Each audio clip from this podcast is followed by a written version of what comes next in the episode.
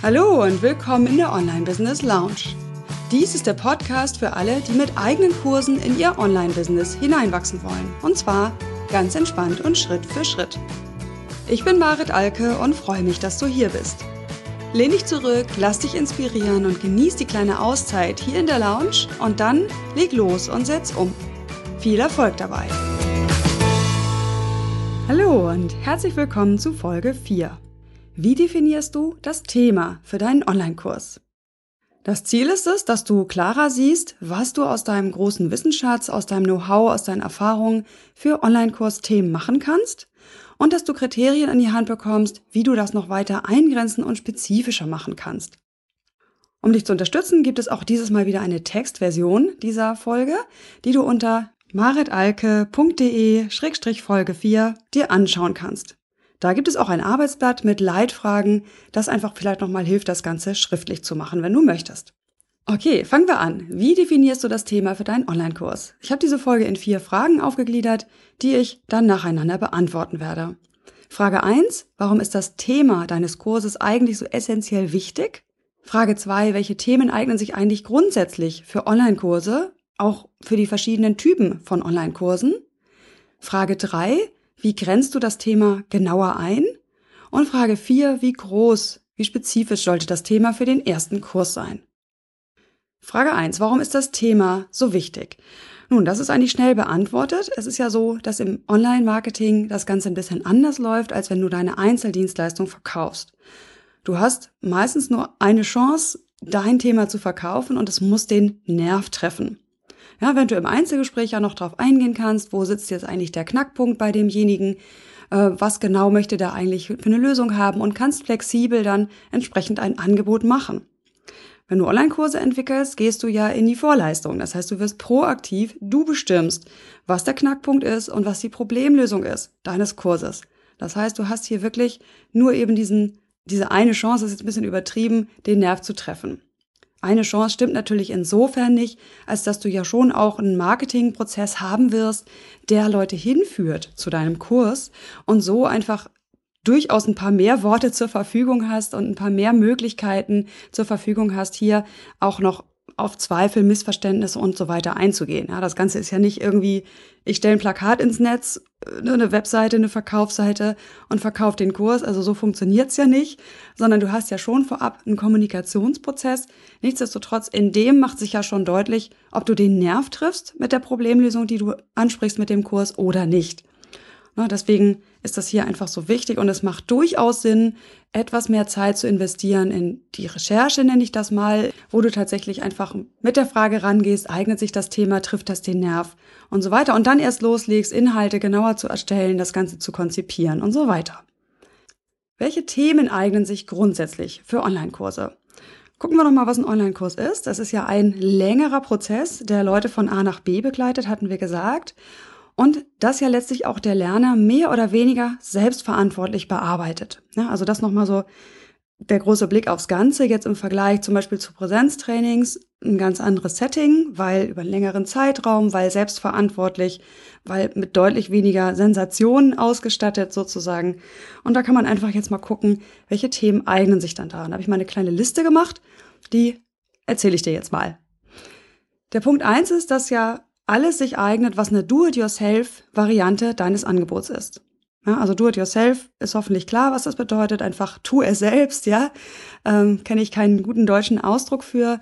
Und egal, was du jetzt mit deinen Kunden machst, also in welcher Form du für die Dienste leistest, ob du Coach bist und sie durch einen Prozess begleitest, ob du Dienstleister bist in dem Sinne, dass du Dinge für andere Menschen tust, ob du Berater bist, der eben ein spezielles Vorgehen hat und so weiter. Und jetzt musst du dich in die Lage versetzen, in die Perspektive versetzen, dass jemand selbst in der Lage sein soll, mit dem, was du sonst mit deinen Kunden machst, alleine zurechtzukommen. Ja, also und da mal die Kreativität anschmeißen, überlegen, was von dem, was ich weiß, kann ich dann weitergeben an Leute, die es selber machen wollen. Ja, hier habe ich tatsächlich oft ähm, Ressentiments meiner Teilnehmer erlebt, dass sie sagen, ach, ich muss doch dabei sein und so gut wie ich kann keiner Räume einrichten, so gut wie ich kann keiner äh, Webdesign machen, ähm, ne, ihre Kleidung sortieren, das schaffen die auch nur mit mir. da einfach ein Stück weit dich zu lösen und dich mal zu öffnen für die Idee, dass es Leute gibt, die das selber machen möchten, auch wenn das Ergebnis vielleicht nicht so professionell sein wird wie das, was du schaffst. Ja, ich sage immer, für alles, für das es Bücher geben kann, kann es erst recht auch Kurse geben. Also, das war Punkt eins. Welche Themen eignen sich letztlich die Frage, was ist die Do-it-yourself-Variante deines Angebots? Oder was sind Do-it-yourself-Varianten deines Angebots? Dann als zweites eignen sich Themen, bei denen eine schrittweise Abfolge sinnvoll möglich ist. Also es ist wichtig, dass du relativ klar benennen kannst, was sind die Schritte. Und dazu ist ein Schlüssel, dass man die Teilnehmer sehr gut definiert. Darauf kommen wir dann in der nächsten Folge. Aber wichtig ist eben, dass du bei dem Thema, was du dir auswählst, was dich anspringt, gut benennen kannst, was sind die Schritte. Die musst du jetzt noch nicht im Vorfeld exakt äh, beschreiben können, aber du musst schon wissen, dass es da nicht irgendwo eine Weiche gibt, wo Leute entweder nach A oder B weiterlaufen. Denn das ist einfach, ich sag mal, schwer abbildbar. Für fortgeschrittene Kursentwickler geht das, aber für ein Anfangsthema ist das nicht geeignet. Dann mach das Thema lieber kleiner, aber darauf kommen wir ja gleich. Dritter Punkt. Geeignet sind solche Themen, bei denen die Zielerreichung ein Prozess ist. Ja, also bei denen, das liegt ja irgendwie auch ein bisschen in der Natur der Sache, alle Dinge, wo Menschen normalerweise eine längere Zeit brauchen, um von A nach B zu gelangen. Ja? Es gibt Sachen, da braucht es eine punktuelle, sehr emotionale, starke Intervention, ja, wo es vielleicht um Motivation geht. Da braucht man dann wirklich einfach ein Tagesseminar. Oder um das Abbauen von Lampenfieber zum Beispiel. Da muss man wirklich live üben. Das ist einfach machbar, aber halt viel schwerer online. Es gibt solche Themen, bei denen das nicht so ist, dass die Zielerreichung über einen längeren Prozess laufen muss. Gibt aber viele, bei denen es so ist, und das sind zum Beispiel Gewohnheiten.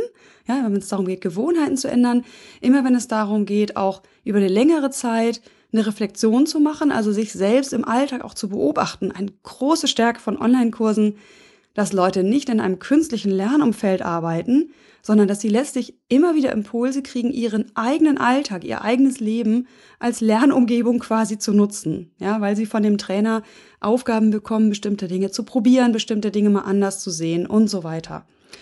Und klar, was auch wirklich gut geeignet sind, sind längere Projekte, wie zum Beispiel das Aufbauen einer Webseite, das Entrümpeln einer Wohnung, äh, das Erstellen eines Online-Kurses und so weiter, wo eben, wie gesagt, die Zielerreichung etwas Zeit dauert. Ja, wir sind immer noch bei der Frage, welche Themen eignen sich für Online-Kurse. Da gehe ich nochmal weiter.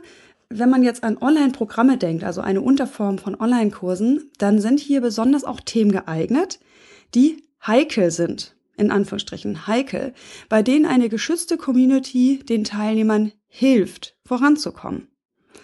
Ja, das können Dinge sein, wo Leute einfach ungern im Seminarraum zum Beispiel drüber sprechen mögen. Ja, mir fällt jetzt spontan nichts ein, was das sein könnte, aber äh, alles, was zum Beispiel die Partnerschaft betrifft, äh, was Sexualität betrifft, was zum Beispiel Mobbing betrifft, also alles, wo man irgendwie nicht gerne öffentlich drüber spricht, da ist es unglaublich wertvoll, so eine anonyme Gruppe zu haben übers Netz, bei der man selber entscheiden kann, wie viel Distanz, wie viel Nähe lasse ich hier zu. Ja, also das ist tatsächlich ein Punkt, wo ich, wo ich sogar glaube, dass Online-Kurse allen anderen Formen weit überlegen sind, weil genau diese Community das absolut Wertvolle ist. Ja, denk an die anonymen Alkoholiker. Hier ist die Community alles. Die Community ist der eigentliche Mehrwert. Und das ist gerade bei solchen, in Anführungsstrichen, heiklen Themen so, dass Leute endlich Gleichgesinnte finden und sich trotzdem nicht vor irgendwie eine Gruppe stellen müssen und in peinliche Situationen begeben müssen. Gut, also noch eine Möglichkeit, wo sich ein Online-Kurs wirklich gut eignet, und der letzte Punkt, den ich hier auf meiner Liste habe, ist Themen, die ein Selbstlerner gefahrlos bearbeiten kann. Ja, sozusagen eine Einschränkung von meiner Seite.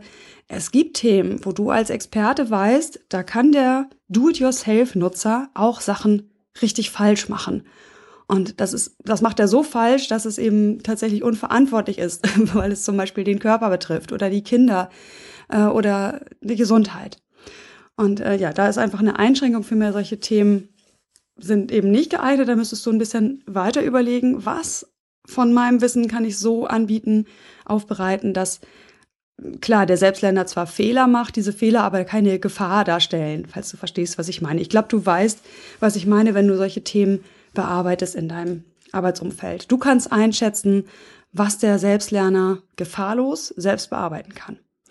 Und übrigens auch das ist etwas, was sich im Laufe der Übung natürlich auch optimiert. Ja, wenn du jetzt erstmal einen Online-Kurs gemacht hast und es erlebt hast, wie Menschen sich verhalten in solchen Online-Communities, was funktioniert, was für Impulse für die wertvoll sind, wirst du deutlich besser auch nochmal einschätzen können, welche Unterthemen aus deinem Gesamtfundus sich für Online-Kurse gut eignen und welche eher weniger. Also da wirst du eine Klarheit kriegen.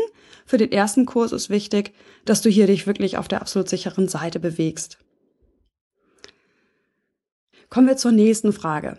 Wie grenzt du jetzt dein Thema weiter ein? Jetzt hast du ja in diesem ersten Schritt mal so das Feld geöffnet und überlegt, was würde sich denn gut eignen, was hätte tatsächlich Vorteile, wenn ich das als Online-Kurs machen würde oder was hätte Mehrwert, weil ich es als Online-Kurs mache. Und jetzt die Frage, ja, wie entscheidest du dich denn jetzt? Ja, wie wie triffst, triffst du deine Entscheidung? Grundsätzlich, das schicke ich mal vorweg, ist es so, dass die Entscheidung einfach wichtig ist. Ja, ich bin ein Freund davon, Entscheidungen auch einfach mal zu treffen und nicht bis ins Unendliche durchzudenken und zu grübeln und zu recherchieren, sondern auch einfach mal eine Bauchentscheidung zu treffen, zu sagen, so, auf das Thema fokussiere ich mich jetzt erstmal. Wichtig zu wissen oder im Kopf zu behalten, bei so einem Online-Kurs entscheidest du dich ja nicht für eine lebenslange Positionierung. Du entscheidest dich für ein Produkt, ein Projekt, was dich ein halbes bis ein Jahr intensiv begleiten wird. Und danach kannst du dich ja auch schon wieder neuen Themen widmen. Das heißt, du müsstest wirklich einfach vorweg für dich schon mal wissen, die Entscheidung muss gefällt werden. Ich kenne viele Fälle, wo, ähm, wo wirklich zwei, drei fast gleichwertig interessante Themen nebeneinander standen, die auch den Kriterien genügt haben, die ich gleich nenne.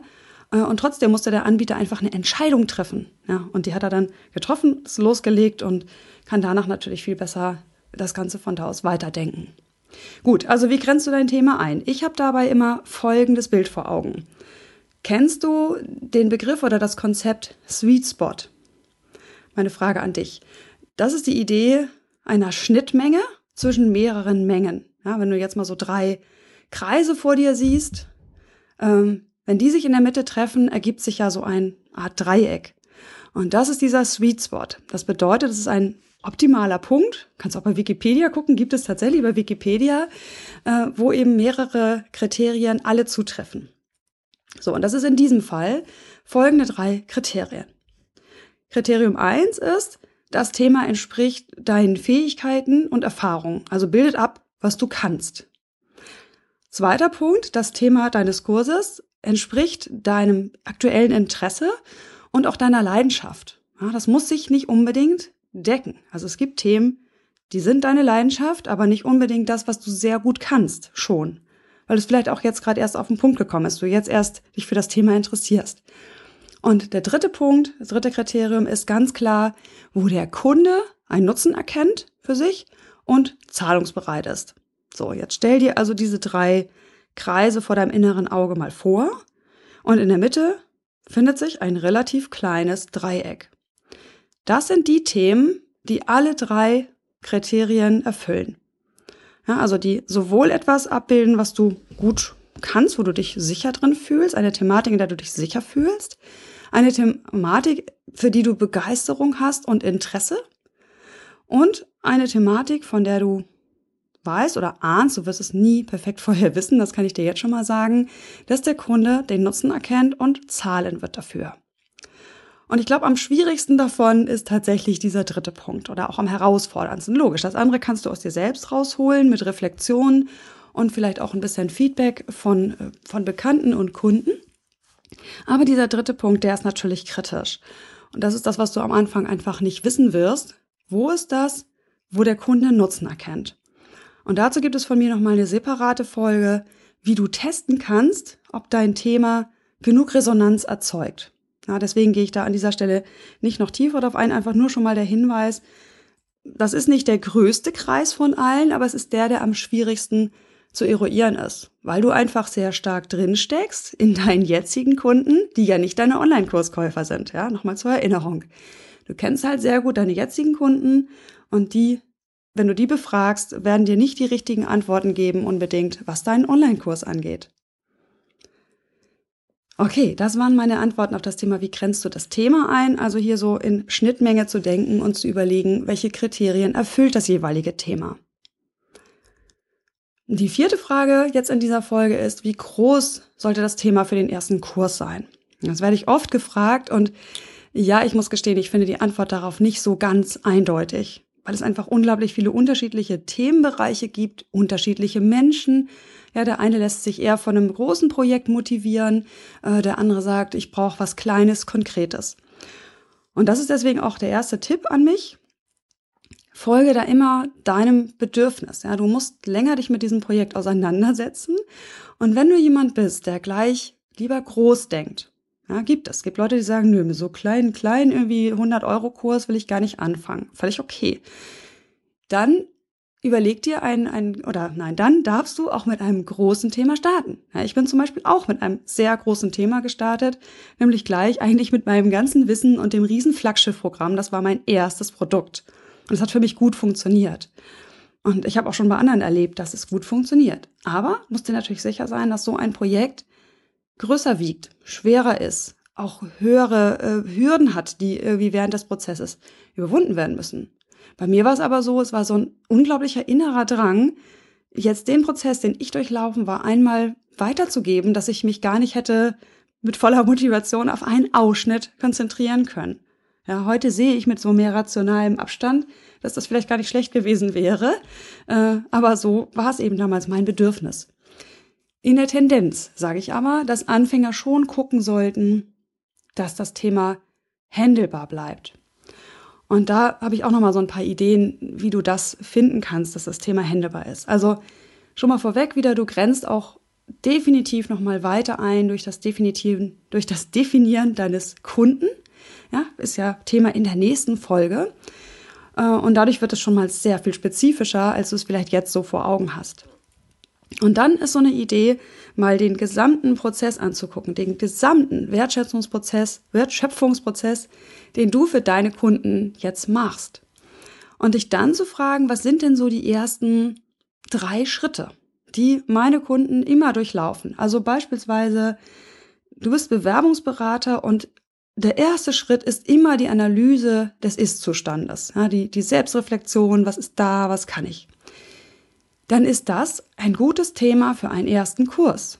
Denn es versetzt dich dann in die Lage, Leute einmal so auf die Spur gesetzt, auch weiter einzeln zu betreuen. Das heißt, du musst noch nicht so weit weg von deinem Ursprungsgeschäftsmodell. Oder anderes Beispiel, nehmen wir hier jetzt mal meine Raumausstatterin, die sagt, Mensch, ich möchte gerne einen Do-it-yourself-Kurs für die Raumausstattung machen. Da kann man natürlich jetzt sagen, renovier dein ganzes Haus, ja, oder Feng Shui fürs ganze Haus, äh, ist viel zu viel für denjenigen, der das das erste Mal anwendet und wird die meisten potenziellen Interessenten erstmal verschrecken, weil die sagen, boah, ich sehe gar keine Erfolgserlebnisse. Hier kannst du dich also fragen, was sind Quick Wins? Also wo gewinnt dein Teilnehmer schnell das Gefühl, hey cool, das macht Spaß, das kann ich. Ja, vielleicht ist das sowas wie, ähm, äh, gestalte dein Arbeitszimmer so, dass es dich motiviert.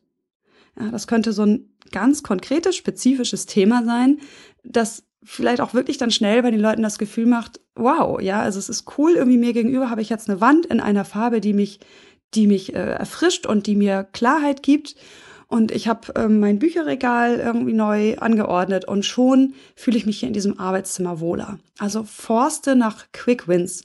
Das gilt natürlich für alle, also nicht nur für Raumausstatter und alle, die kreativ arbeiten mit ihren Kunden oder die die Kunden kreative Sachen machen lassen, sondern auch in anderen Bereichen. Überleg, was gibt den Leuten schnell das Gefühl, ähm, selbstwirksam zu sein. Dieses Konzept der Selbstwirksamkeit ist ein psychologisches Konzept, äh, besagt, dass Menschen sich in der Lage fühlen, bestimmte Dinge zu tun. Ja, da denke ich jetzt an dieses Bild, kennst du bestimmt auch, äh, wo ein ein Elefant von Baby an angekettet wird an ein, äh, also an ein Haus oder an einen festen Zaun und immer das Gefühl von dieser Kette an seinem Bein hat. So, und dann wird er größer und nachher reicht wirklich nur noch ein ganz dünner Strick, der an einem Stuhl hängt und dieser Elefant versucht es immer noch nicht wegzukommen, weil der gelernte Hilflosigkeit hat, sozusagen. Und genau das Gegenteil ist die Selbstwirksamkeit. Die Selbstwirksamkeit ist eben die Erfahrung, dass ich etwas verändern kann durch mein Tun. Und dieses Gefühl sollte das Ziel sein deines ersten Kurses. Und ich glaube, wenn du da mal ein bisschen genauer hinschaust, wirst du Sachen finden, die tendenziell schneller Erfolge für deine Kunden bewirken als andere. Ja, weil die anderen vielleicht eher eine längere Analyse voraussetzen, vielleicht auch ein stärkeres Umdenken erfordern.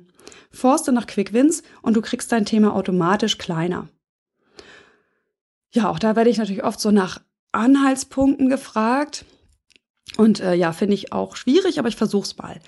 Also, denk dir den Prozess, den du da begleiten möchtest. Wie lange dauert der, bis ein optimaler Lerner, also nicht der schnellste, auch nicht der langsamste, sondern irgendwie so ein durchschnittlicher Lerner braucht, um diese Schritte abzuhaken oder durchzuarbeiten. Und da würde ich sagen, dieser Zeitraum sollte zwischen drei Wochen und sagen wir acht Wochen liegen. Also acht Wochen ist schon ein ziemlich großer Kurs, aber immer noch okay. Äh, und drei Wochen ist ein recht kleiner Kurs, der aber jetzt nicht so mini ist, dass er gar nicht richtig wahrgenommen wird. Ja, denn auch das ist mein Tipp. Fang nicht mit einem 20-Euro-Kurs an, äh, der quasi gar keine Veränderung bewirkt. Ja, es musste schon irgendwie so ein Aha-Effekt sein, der den Leuten auch, auch das wieder nur eine über den Daumen gepeilte Angabe, der den Leuten auch mindestens 100 Euro wert ist. Ja, also das ist ja auch immer dein Bauchgefühl, was diese Preise angeht. So, das sind meine wirklich über Daumen gepeilten Tipps. Also zwischen drei und acht Wochen dauert die Transformation für den durchschnittlichen Lerner, egal ob Selbstlernkurs oder Programm. Und ne, also so als Preispunkt, als Wertempfinden des Kunden, es sollte ihm mindestens 100 Euro wert sein, sonst ist der ganze Aufwand, den du betreibst, um das zu vermarkten, auch zu groß letztlich. Ne, also das ist auch nochmal ein Tipp, äh, setz den, den Kurs nicht zu klein an. Ja, ähm, die Antwort war ein bisschen äh, schwammig auf die Frage, wie groß sollte das Thema sein. Ich hoffe, dass ich dir da trotzdem Anhaltspunkte geben konnte. Also die Anhaltspunkte waren, guck nach deinem Bedürfnis. Ja, bist du jemand, der sich eher von großen Zielen motivieren lässt oder brauchst du es klein und knackig? Zweiter Punkt ist, forste nach ersten Erfolgserlebnissen, also nach Quick Wins und Erfolgs und ersten Schritten. Und drittens ist einfach, dass du nochmal guckst, dich an der Länge und an dem Bauchpreis, an dem Marktpreis orientierst. Okay, so, das waren meine Antworten auf diese vier Fragen zum Thema, wie findest du das Thema für deinen Online-Kurs. In der nächsten Folge beschäftigen wir uns nochmal ausführlicher damit, deine Zielgruppe spezifisch einzugrenzen und auch damit wird dein Thema nochmal konkreter. Ich hoffe, dass dir das geholfen hat, ein bisschen klarer zu sehen. Vielleicht motiviert dich das ja auch, dich jetzt oder demnächst hinzusetzen und das Ganze mal schriftlich zu machen und mal zu überlegen, was könnten Themenideen sein. Also einfach mal zu brainstormen und es dann mit dem zweiten Schritt mit diesem Sweet Spot-Konzept auch wieder einzugrenzen. Ich habe dir dafür ein Arbeitsblatt gemacht mit ein paar Leitfragen und Feldern zum Ausfüllen. Das findest du unter maritalke.de Folge 4. Jetzt wünsche ich dir viel Erfolg bei diesem ersten Schritt zu deinem Online-Kurs. Hoffe, dass du wieder reinhorchst und freue mich auf die nächsten Male. Bis dahin.